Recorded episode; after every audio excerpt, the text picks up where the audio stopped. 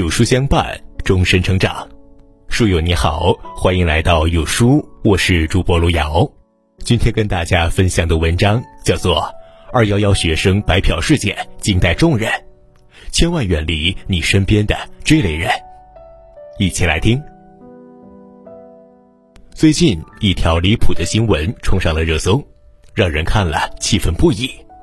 西安的一所二幺幺大学的两名女生，为了顺利毕业，不惜顶风作案，在某鱼上找人代做毕业设计。学术造假的严重性暂且不谈，两人后续的卑劣行径着实让人大跌眼镜。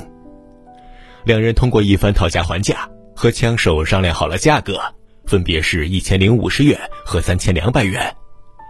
在此期间，两人又多次找对方疯狂加需求，完全不提加钱的事情，但这个枪手还是尽心尽力地满足了他们的各种需求。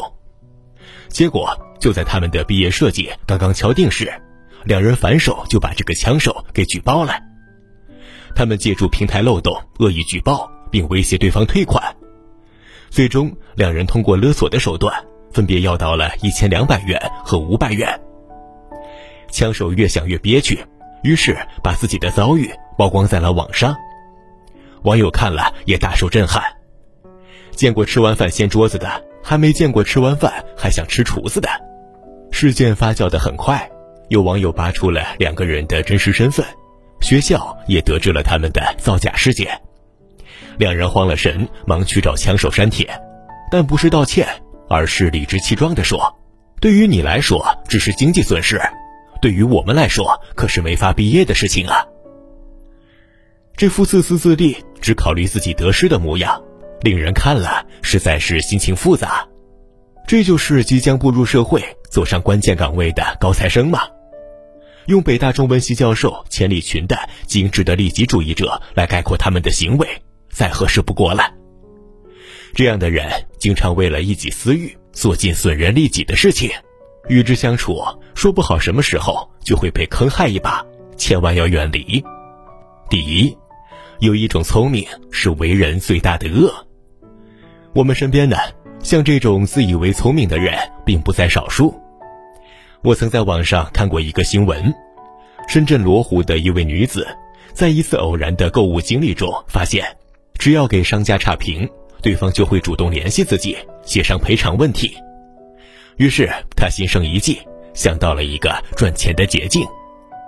每次点外卖后，他都会私下联系商家，宣称自己吃完了他们的食物后肚子不舒服，要求商家给说法，并威胁给差评。几乎所有的商家都会为了店铺的口碑而主动联系，协商赔偿。此后，他仿佛开启了新世界。两个月不到的时间，他以同样的方式私下联系了十几家店铺。获利一千四百多元。正当他为自己的小聪明沾沾自喜时，被他勒索的几家店铺发现了端倪，直接报了警。最后，这名女子因为涉嫌敲诈勒索，被公安机关采取了刑事措施。无独有偶，还有一位五十二岁男硕士的操作更令人无语。因为老家装修新房子，为了省下一点钱。他花了几天时间，将整栋大楼十八个楼层消防门的门把手都卸了下来，全部带走。他一共撬走了三十六把门锁，价值两千多元。费尽心机占尽便宜，他们的聪明着实令人不齿。作家艾青说：“自私和贪婪相结合，会孵化出许多损害别人的毒蛇，从蝇头小利到他人性命。”自私自利的人就像是一颗埋在人群中的炸弹，随时随地会让别人为他的自私付出代价。二零一九年五月，俄航的一架航班因为遭遇雷击，在返航落地时燃起大火，事故造成四十一人死亡，非常惨烈。事后调查时，有知情者透露说，其实当时还有人有机会逃生，逃生过程中。大家都只能从狭窄的飞行通道疏散逃离，但一名男乘客执意挡在通道处取自己的行李，火情紧急，可他硕大的身体完全挡住了后面人的逃生之路。结果在他之后，仅有三人成功逃生。后来面对众人的质问，他不仅没有丝毫愧疚，反倒抱怨自己等了四十分钟才退上票。在他看来，几十条人命和几十个家庭都抵不上他的那点行李。网上有人问：“极端的利己主义者是什么样的？”下面有回答说：“极端利己主义者眼里只有利益，心中只有自己。在他们看来，别人的死活和自己的小利相比，轻如鸿毛。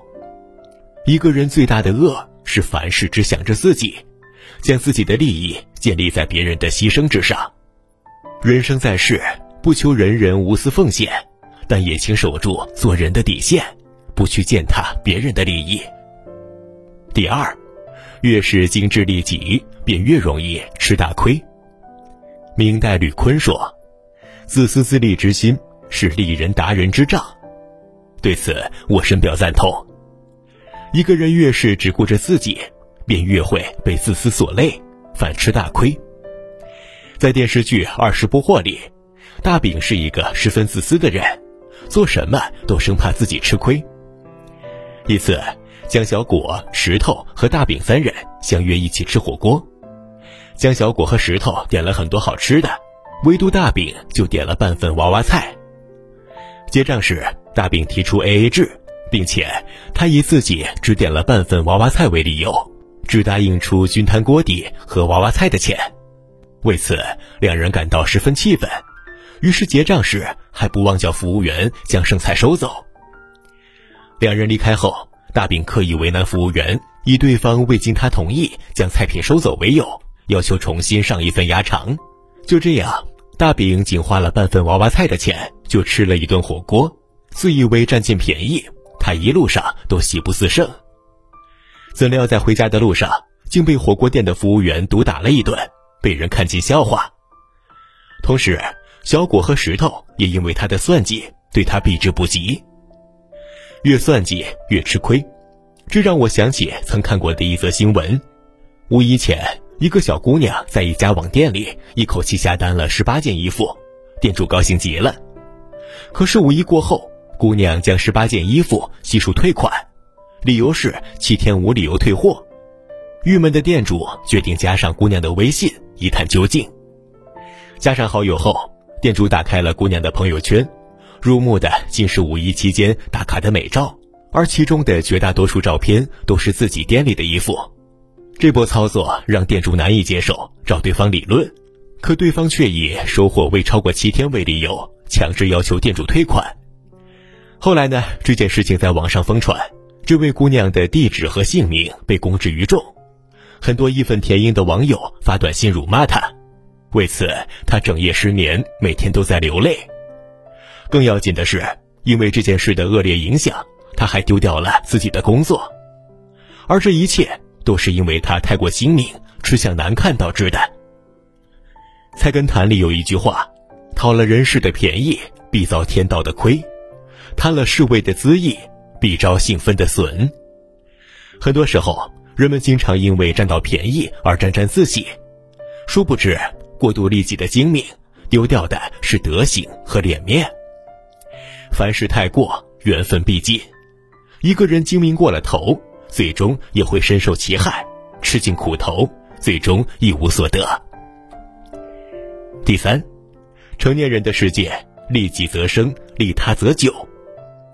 网友我是哈哈曾讲过这样一件事情：前几年，他们那里准备修省道，最初规划的是经过 A 村，于是跟村民商议，每亩地赔偿十万元。但村民死活要二十万。正在负责人犯难之际，B 村的人跑来谈，愿意让省道过 B 村，赔偿的钱一分不要都行。僵持半年后，见 A 村的人毫无退让之意，负责人最终决定省道从 B 村过。B 村和 A 村相邻，但经济状况却相差很大。A 村是老省道的所在地，道路宽阔，经济较好。B 村呢，只有一座小破桥。连条像样的路都没有，开三轮都必须得经过 A 村，发展也比较落后，村里的年轻人也大多数出门务工，只剩下了老弱幼。自从新省道从 B 村经过后，乡镇市集开始慢慢的向 B 村靠拢，连带起的是 B 村的房价和地价。B 村和乡镇市集连接了起来，村里开了超市、饭店，经济越来越好。很多年轻人也开始慢慢的回村做起了买卖，日子越过越好。毕村为省道让路，看似吃了亏，实则是受益，是一种对子孙后代的长久造福。做人也是如此，造福别人亦是造福自己。收藏家马未都曾谈及自己的致富秘诀，表示这一切都是得益于自己以别人的利益为先。在遇见想买的藏品时，不论对方懂不懂行，他都不会刻意的压低价格，反而能够接受对方多赚一点。有一次，他和朋友们外出游玩，住在一个农户家里，在吃饭时，马未都注意到农户家的一个小炕桌，凭借多年的收藏经验。他猜测这个小炕桌可能是个古董，当即估价买下。专家鉴定过后，得知此物的收藏价值远高于自己所买的价格，他又特地让人给农户送了一笔钱。还有一次，几个不懂行的小商贩找他合作，报的价格远低于藏品本身的价值。马未都没有趁机购入，反而给了一个相对合理的价格，让小贩们赚了大部分的利润。正因为马未都这种利人的格局，大伙都喜欢和他合作，所以但凡有藏品，总是先想着他。稻盛和夫曾说：“利己则生，利他则久。”世间万物莫过于此。若是一个人舍不得分半点利益给别人，机关算尽，看似赢了，实则输了人心，这样的人大多走不长远。反之，若是一个人懂得以别人的利益为先，广结善缘，在利人同时也能利己。利人是利己的根基，你对别人所做的事情，终有一天会回到自己身上。人到中年，人生半坡，走着走着，忽然发现，真正拉开人和人差距的，不是出身，不是见识，而是一个人的思维方式。弱者眼里只有自己。殊不知，每一次损人利己，都是在给自己挖坑，最终只会把路越走越窄。而强者拥有利他思维，凡事懂得帮人一把，慢慢的格局就会变大，路也会越走越宽。陈果教授在书籍《好的孤独》中这样写道：“真正的道德，从来是在利他中实现精神的利己，在利人中完成真正的自立。”诚然。为他人着想，看似与己无关，但却无时无刻不在为自己铺路。余生，愿你有自立的能力，也有利他的格局，将人生之路走得步步生花。朋友们，我们共勉。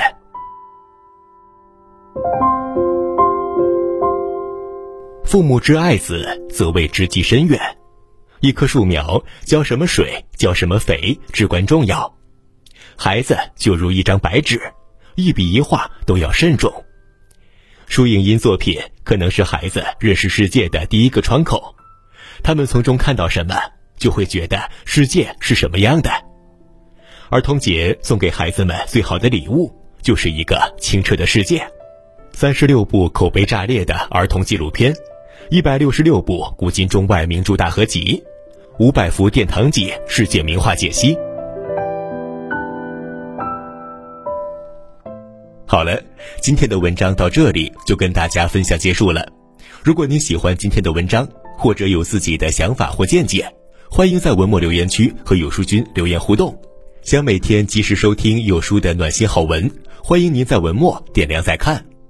觉得有书的文章还不错，也欢迎分享到朋友圈。欢迎将有书公众号推荐给朋友们，这就是对有书君最大的支持了。明天同一时间，我们不见不散，拜拜。